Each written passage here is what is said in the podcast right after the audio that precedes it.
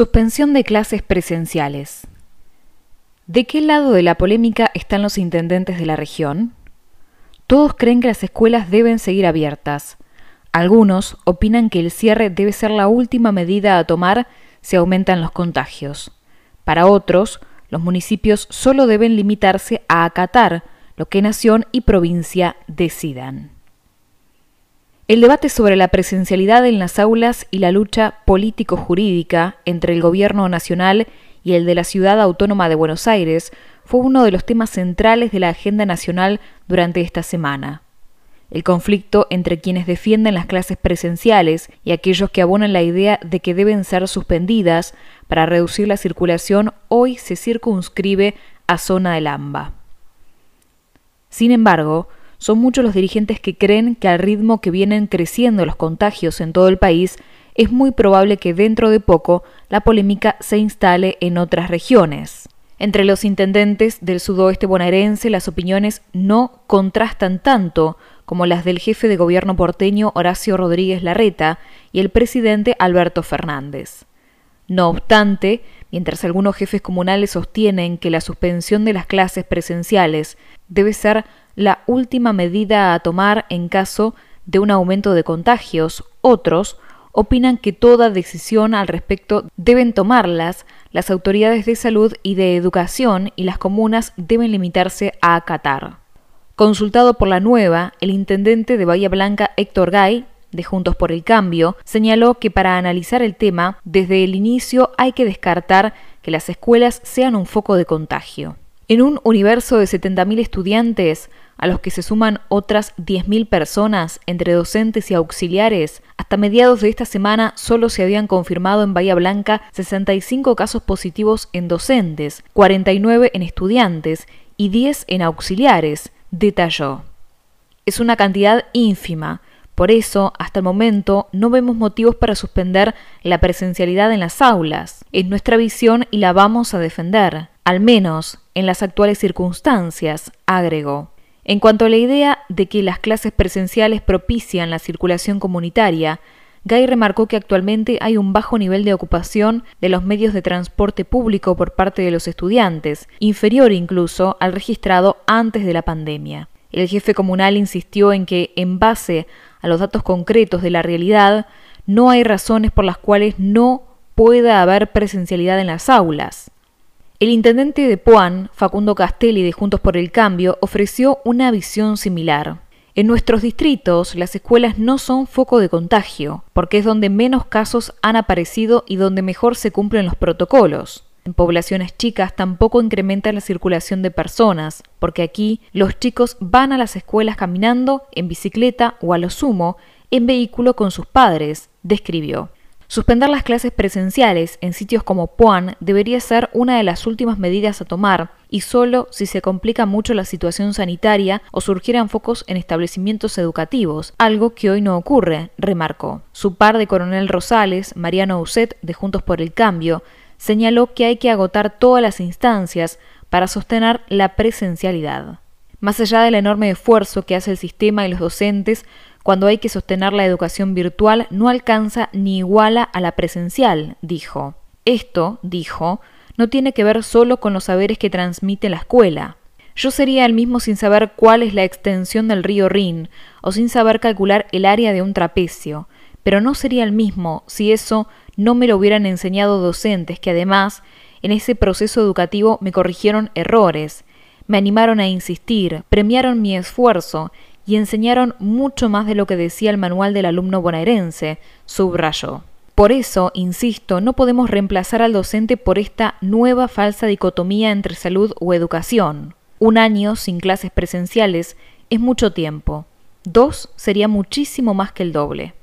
Además, los protocolos del Consejo Federal han demostrado su eficacia y el virus no se propagó en nuestras escuelas, añadió. El intendente de Coronel Dorrego, Raúl Reyes, de Juntos por el Cambio, opinó en el mismo sentido. Tuvimos las escuelas cerradas cuando no era necesario hacerlo, durante el 2020, pero hoy sabemos con datos estadísticos que no son un foco de contagio. La escuela es muy importante, no solo por los conocimientos que transmite, porque la escuela también es método, es rutina, y permite detectar situaciones en el alumno o en sus familias que de otra manera sería imposible. Un rato en la escuela es mejor que ninguno, resaltó. Otro de los que apuntó al rol de la escuela fue Javier Andrés, de Juntos por el Cambio, intendente de Adolfo Alsina. No se puede considerar solo la idea de que las escuelas aumenten el nivel de circulación, sino también otros factores, como el desarrollo de los niños y las niñas. Durante 2020, abandonaron la escuela un 25% más de niños y niñas que en 2019. Ese dato también hay que tener en cuenta a la hora de tomar una decisión, subrayó. De todas formas, los jefes comunales de Juntos por el Cambio en la zona coincidieron en que si la situación epidemiológica se descontrola, consentirían en cerrar las escuelas. En caso de ser imperiosamente necesario cerrarlas durante un periodo determinado, hay que hacerlo, opinó Reyes. Si hubiese un agravamiento que nos llevase a fase 2, lo vamos a respetar. Pero mientras tanto, y eso lo charlamos con el gobierno de la provincia y con nuestros infectólogos en base a los datos concretos que manejamos, entendemos que no hay razones por las cuales no pueda haber presencialidad en las aulas, añadió Gay. Para Andrés, el límite sería el colapso del sistema sanitario. Las clases presenciales deben mantenerse siempre y cuando no se agote la capacidad de atención del sistema de salud, es decir, mientras no sea absolutamente necesaria la fase 1, dijo. El intendente de Patagones, José Luis Sara, de Juntos por el Cambio, también opinó que en una situación muy extrema, dentro de un establecimiento educativo puntual, sería lógico tomar una medida que afecte la presencialidad en las aulas.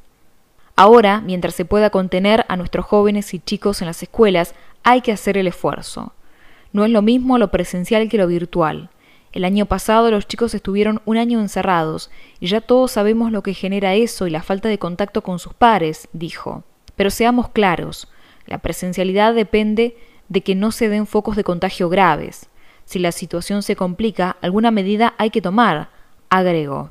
Gustavo Notararigo, de Juntos por el Cambio, intendente de Saavedra, añadió que no hay que considerar que la situación es igual en todos los distritos. En Saavedra hoy podemos darle continuidad a la presencialidad y si hubiera una situación de colapso sanitario, recién ahí sí suspender las clases, dijo. Lisandro Matskin, de Juntos por el Cambio, de Coronel Pringles, opinó igual. Creo que hay que sostener lo máximo posible la presencialidad en las aulas, pero si hay una situación límite, no veo mal suspenderlas por un periodo corto de tiempo, dijo.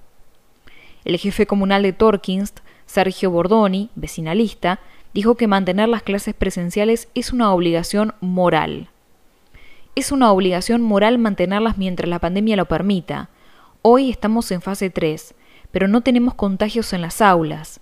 En este contexto, donde se puedan tener clases presenciales, hay que tenerlas, opinó acatar. Otros intendentes de la región, si bien también llamaron a defender la presencialidad en las aulas, son de la idea de que las comunas deben acatar lo que decidan las autoridades. Uno de ellos es el intendente de Montermoso, Alejandro Diquiara, del Frente de Todos, quien dijo que tiene plena confianza en las decisiones que tome el gobierno nacional y provincial, basados en los informes de especialistas y sanitaristas. El contacto con las autoridades de salud y educación es permanente y en caso de que haya casos y debamos cerrar escuelas comprometidas, lo vamos a acatar. Nuestro objetivo prioritario no cambió, cuidar la salud y la vida, enfatizó. El intendente de Coronel Suárez, Ricardo Mochero, del Frente de Todos, dijo que se debe entender que la decisión no depende de los jefes comunales, sino de los ministerios de salud y de educación. Hoy seguimos con el mismo protocolo. Si no hay contagios en las escuelas, continúan las clases presenciales. Y si hay algún brote, se aísla a la burbuja y se suspenden las clases para ese grupo, describió. Ahora bien, si de gobernación me dicen que la velocidad de contagios es muy alta, que las escuelas tuvimos contagios y me indican que hay que suspenderlas, serán suspendidas. Por ahora, lo que nos han dicho es que no es necesario suspenderlas, pero la velocidad de contagio hoy en Suárez es alta y retrocedimos a fase 3, añadió. La presencialidad está bien mientras no haya contagios, completó.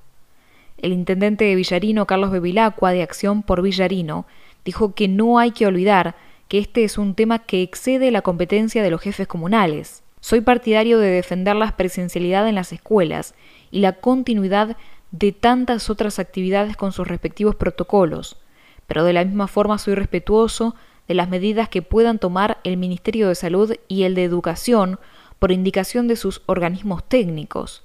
Si establecen que es riesgoso, soy partidario de respetar las decisiones que se tomen y que estén bien fundamentadas, cerró.